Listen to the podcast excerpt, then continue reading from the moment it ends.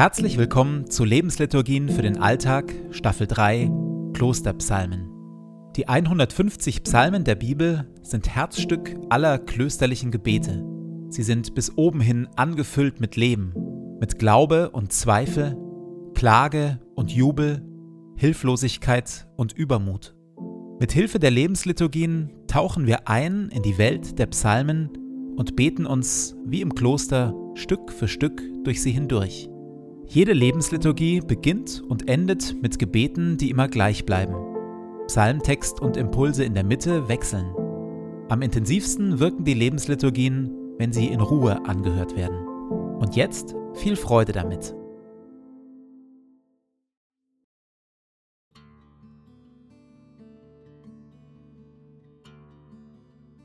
Zu Beginn meines Betens lege ich zur Seite, was mich beschäftigt, und lasse es ruhig werden in mir. Ich sammle meine Gedanken und atme langsam und bewusst.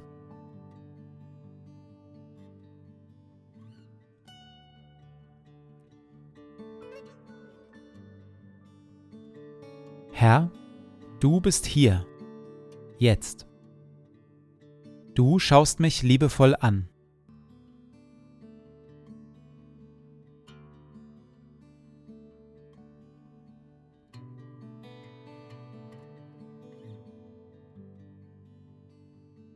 Ein Gebet von Benedikt von Nursia, Vater des Mönchtums aus dem 6. Jahrhundert. Verleih mir, gütiger und heiliger Vater in deiner Huld, einen Verstand, der dich versteht, einen Sinn, der dich wahrnimmt, einen Eifer, der dich sucht, ein Herz, das dich liebt, ein Tun, das dich verherrlicht und eine Geduld, die auf dich harrt. Amen.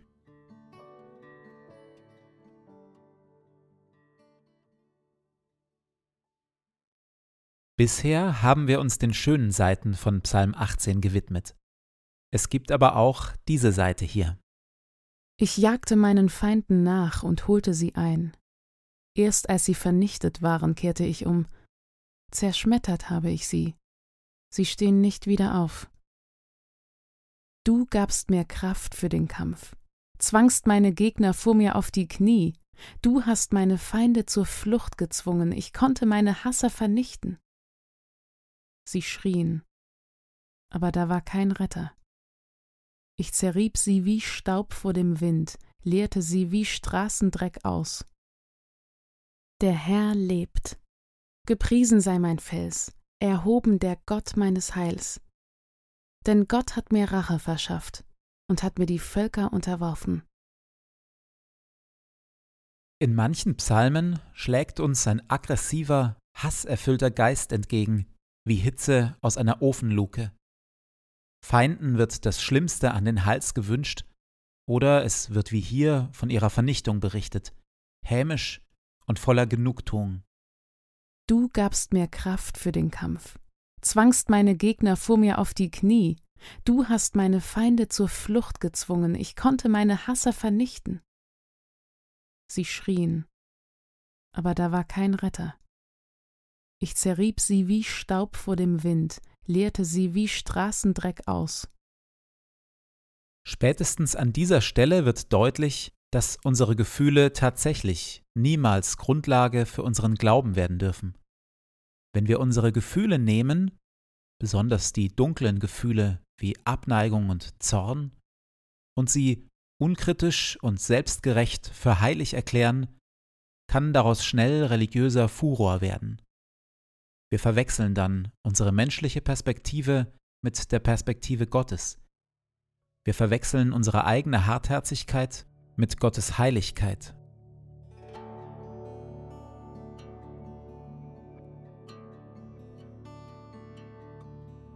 Gibt es das auch in meinem Leben, dass ich eigene Abneigungen und eigene harte Urteile heilige, indem ich sie für Gott gewirkt halte?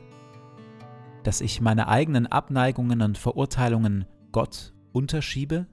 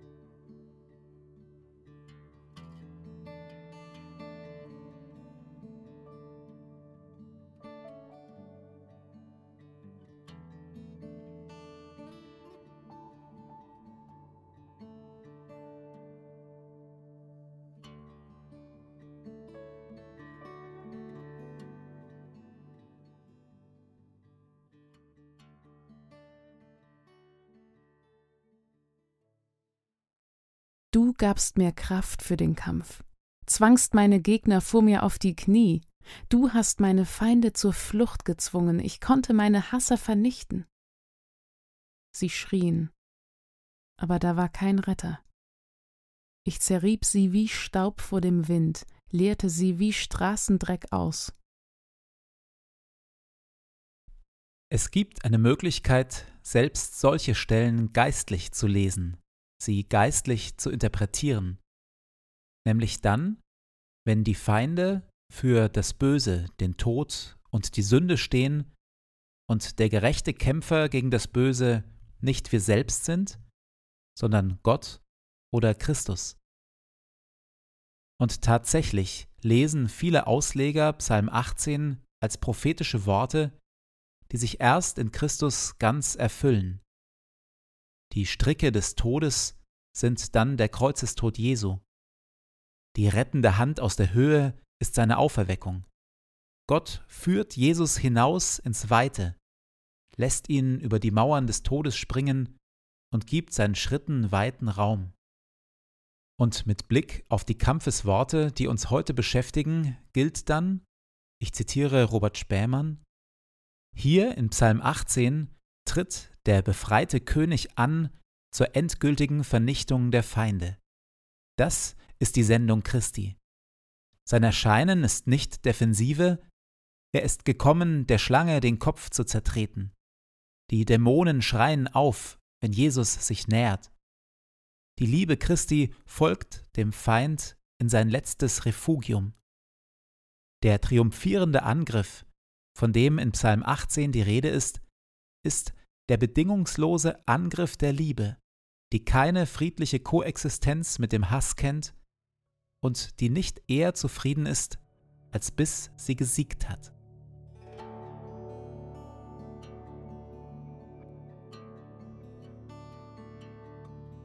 Wie geht es mir mit diesen Bildern von Kampf und Sieg? Hat das Kämpfen einen Platz in meinem Glauben? Wenn ja, wann und wo?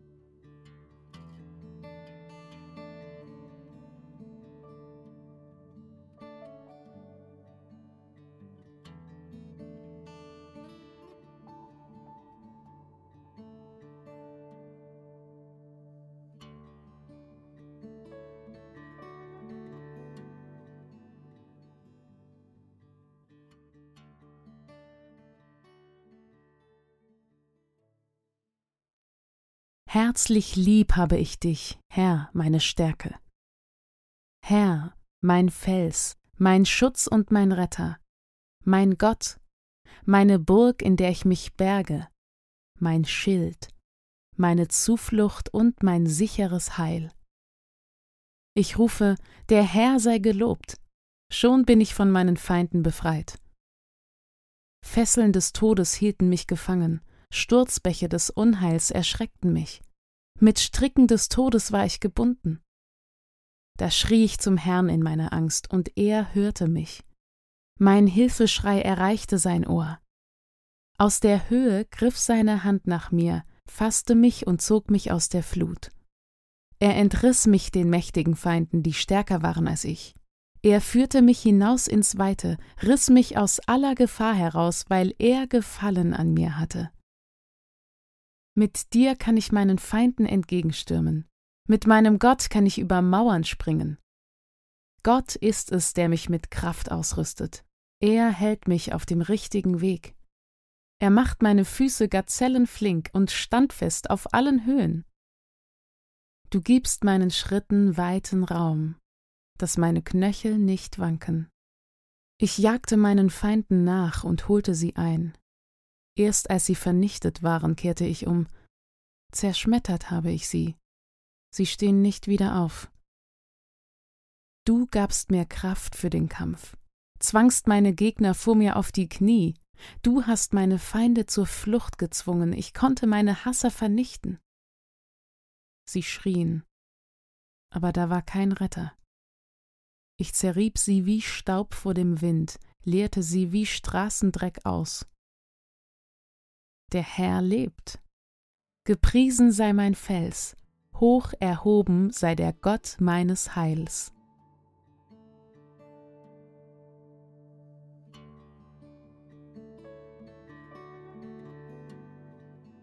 So lade ich dich, Gott, nun ein, den Tag, der vor mir liegt, zu gestalten, in mir und mit mir.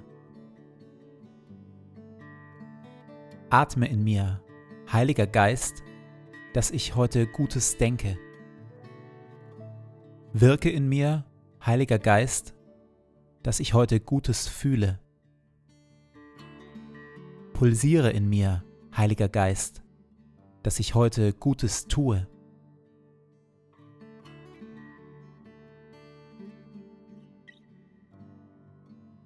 Dir gebe ich meinen Tag und mein Leben. Erfülle mich mit deiner Kraft und mit deiner Liebe, heute und an allen Tagen. Amen.